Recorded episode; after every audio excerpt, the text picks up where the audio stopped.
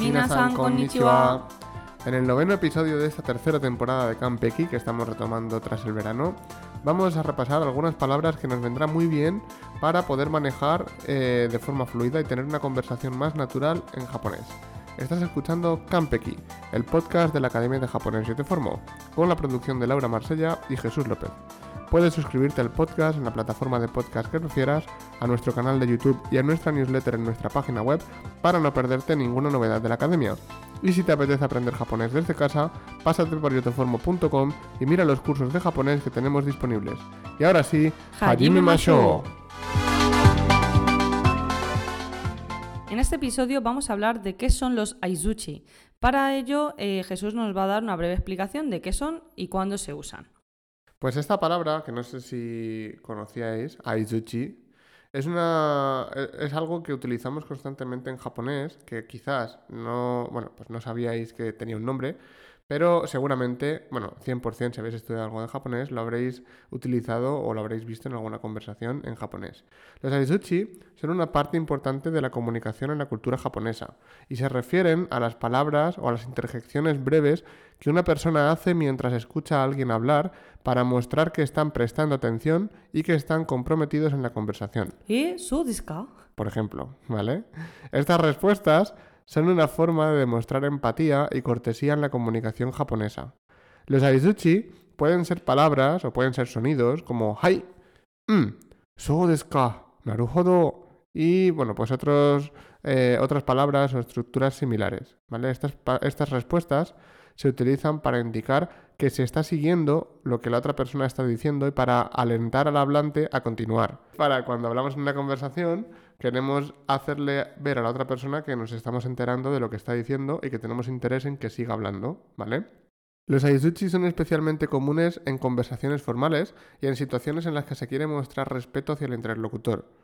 La falta de aizuchi en una conversación se podría interpretar mm, como una pequeña falta de interés o una falta de cortesía. Por lo tanto, son una parte esencial de la etiqueta de comunicación en Japón. Laura, vamos a hacer una pequeña lista de algunos de los aizuchi más utilizados. No vamos a decir todos porque son prácticamente infinitos, pero vamos a decir algunos que sabemos que os van a sonar.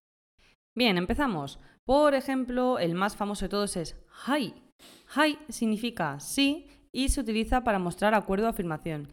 Aparte de significar sí, también significa a veces entendido, como que estás haciéndole ver a la otra persona que estás continuando con la conversación. Entonces, no siempre un hai es un sí y por eso a veces cuando estáis estudiando japonés no os cuadra cuando lo dice un japonés. Entonces, recordad que también a veces significa como entendido, te estoy siguiendo la conversación, estoy prestando atención. Luego tenemos en coloquial el mm, que es el mismo que hi, pero en coloquial. Mm. También tenemos el so desu ka, este famoso so desu ka, que sabéis que su versión en coloquial es soka, que está escrita en el blog un poquito más abajo. So desu ka significa ¿es eso así? Lo entiendo. Se utiliza para mostrar interés y comprensión en la conversación. Este, por ejemplo, los que estáis estudiando con el libro del Marugoto, ya estaréis cansados de oírlo, porque lo usamos bastante, pero es que se usa muchísimo en la conversación. Luego tendríamos, por ejemplo, Narujodo, que antes, cuando Jesús estaba explicando que eran los Aizuchi, lo he mencionado, ¿no? Significa entiendo, ya veo. Indica que has captado lo que la otra persona te está diciendo. Como en este caso Jesús estaba explicando que era la Aizuchi, yo, digamos que desde el punto de vista de- del oyente, eh, a lo mejor no lo sabía, me lo ha explicado, lo he entendido. Ah, Narujodo, mm, mm, ahora lo entiendo, ¿no? Luego tenemos el sodes, que significa así es o correcto. Sodes, así es. Y se utiliza para confirmar la información que se está recibiendo. Eh, también tenemos IE, que significa no. Aunque no es estrictamente una izuchi, se utiliza para responder negativamente a una pregunta o declaración. También tenemos, por ejemplo, mm, un sonido de asentimiento o reflexión que indica que estás escuchando atentamente. Mm, mm, ese, ¿vale? Luego también tenemos el E, que es un sonido de sorpresa o interés. Se utiliza, obviamente, para expresar asombro o curiosidad. Y también a veces como ¿y? ¿Sonan desu ka? Esto se usa mucho, por ejemplo, ¿y? ¿Sonan desu ka? Así en coloquial. Em, y luego, por ejemplo, tendríamos el wakarimashita, que significa entendido y se utiliza para indicar que has comprendido lo que la otra persona ha dicho. ¿Vale? Como decía Jesús, no solo tenemos estos, sino que tenemos muchísimos más, como por ejemplo, sugoi desne. Todos estos, todas estas expresiones que escucháis tan a menudo en japonés, la mayoría son aizuchi. Aunque hemos puesto algunos de los ejemplos, o prácticamente todos los que hemos dicho hace un momentito, en el lenguaje un poquito más formal, eh, en cualquier registro que estemos hablando, por ejemplo, si hablamos también en coloquial, también podemos utilizar aizuchi. Lo único que pues cambiamos el registro. En lugar de decir wakarimashita, podemos decir wakata. En lugar de decir so podemos decir soka. En lugar de decir hai, podemos decir mm, ¿vale? Entonces, al final, la finalidad es la misma, hacer a la otra persona ver que nos estamos enterando de la conversación. Esto además se hace constantemente. No es que mm, al final de la conversación digamos una vez el aizuchi, sino que normalmente cuando estamos hablando con otra persona, cada punto, cada pequeño punto que nos va transmitiendo, normalmente, si os fijáis en los japoneses, suelen estar constantemente diciendo, mmm, hai, mmm, soka, mmm. Porque eh, puede parecer un poco gracioso, pero es que esto ayuda a que la otra persona entienda que está siguiendo la conversación, ¿vale? No es exclusivamente el lenguaje formal, aunque en lenguaje formal también se hace, ¿vale? Y os recomiendo que os fijéis en las conversaciones japonesas. También decir que los aizuchi también existe un patrón que es como repetir dos veces lo mismo. Por ejemplo, un aru aru con el verbo arimas, en coloquial a veces se dice aru aru como lo tengo, lo tengo.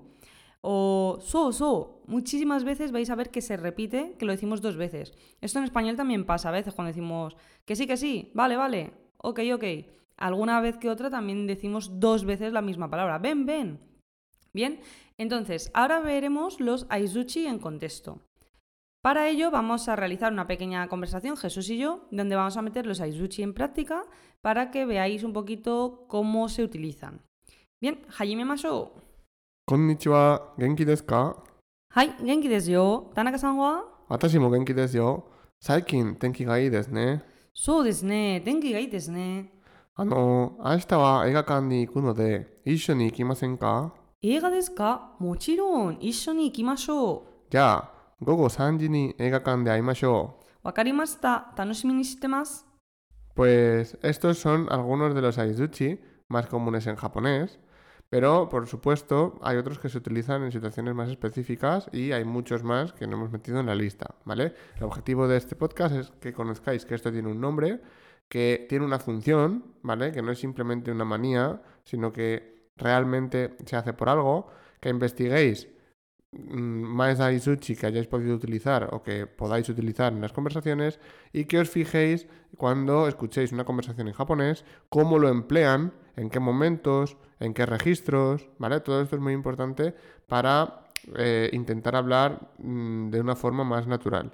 El uso adecuado de estos aizuchi es importante en la comunicación japonesa, ¿vale? Como decíamos antes, ya que muestra cortesía y demuestra que estás involucrado en la conversación. En el artículo del blog tendréis la lista de Aizuchi que hemos dicho, tendréis el script de la pequeña conversación que hemos hecho y tendréis una tabla con más Aizuchi que no hemos dicho en el episodio por si alguien quiere investigar un poquito más y se los quiere aprender. Esperamos que este pequeño resumen de Aizuchi os haya servido para ponerlo un poquito más en práctica y que os haya gustado este episodio del podcast. Si es así, recuerda suscribirte en tu plataforma de podcast preferida o en nuestro canal de YouTube.